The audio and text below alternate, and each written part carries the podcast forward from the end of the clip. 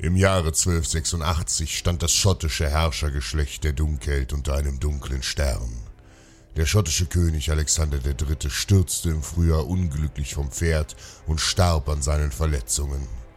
Die einzige Erbin, die dreijährige Margarete, erlag nur wenig später einer schweren Krankheit. Das schottische Herrschergeschlecht war damit erloschen und unter den Adligen des Landes entbrannte ein heftiger Streit um die Königswürde. Aber auch Edward Longshanks, der machtgierige König von England, erhob Anspruch auf den Thron.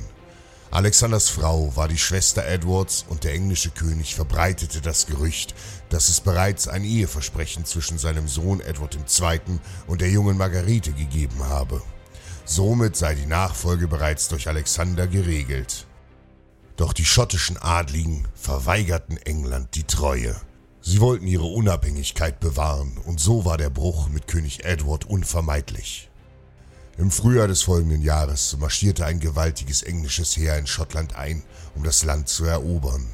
Der schottische Earl Robert de Bruce einte die Adligen des Landes unter der schottischen Fahne und rief zum Unabhängigkeitskrieg gegen die Besatzer auf. Sie alle folgten ihm und wählten wenig später Robert zum rechtmäßigen König von Schottland. Doch Edward erkannte die Wahl der Schotten nicht an, und so entbrannte ein grausamer Krieg zwischen England und Schottland, und schon bald belagerten die Engländer mit 15.000 Kriegern die Grenzfestung Berwick. Die mutigen Schotten hielten stand. Um die Belagerung zu entlasten, zog Robert de Bruce mit 10.000 Mann in Richtung York. Hier lagerte ein Großteil der englischen Staatskasse.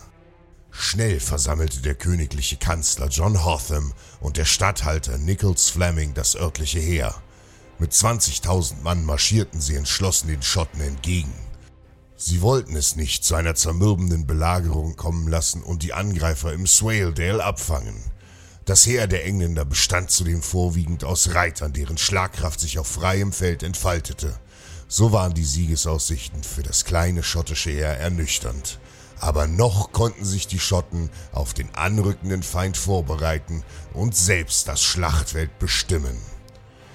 In einem Tal nahe der Ortschaft Boroughbridge an der Brücke über den Fluss Swale formierten sich die Schotten. Auf dem Schlachtfeld hatten sie überall große Haufen Heu und Stroh zusammengetragen.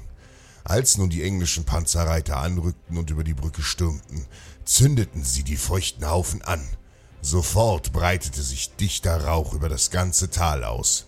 Der Qualm war so dicht, dass man seine eigene Hand nicht sehen konnte.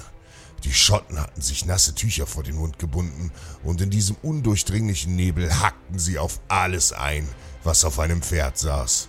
Die englischen Reiter sahen nicht, worauf sie zureiten konnten. Überall tauchten aber Feinde auf und verschwanden ebenso schnell wieder. Die Schlacht glich einem Kampf in absoluter Dunkelheit. Nun waren überall nur noch Todesschreie der Engländer zu hören. Die Schotten schlugen wie verrückt auf die Feinde ein.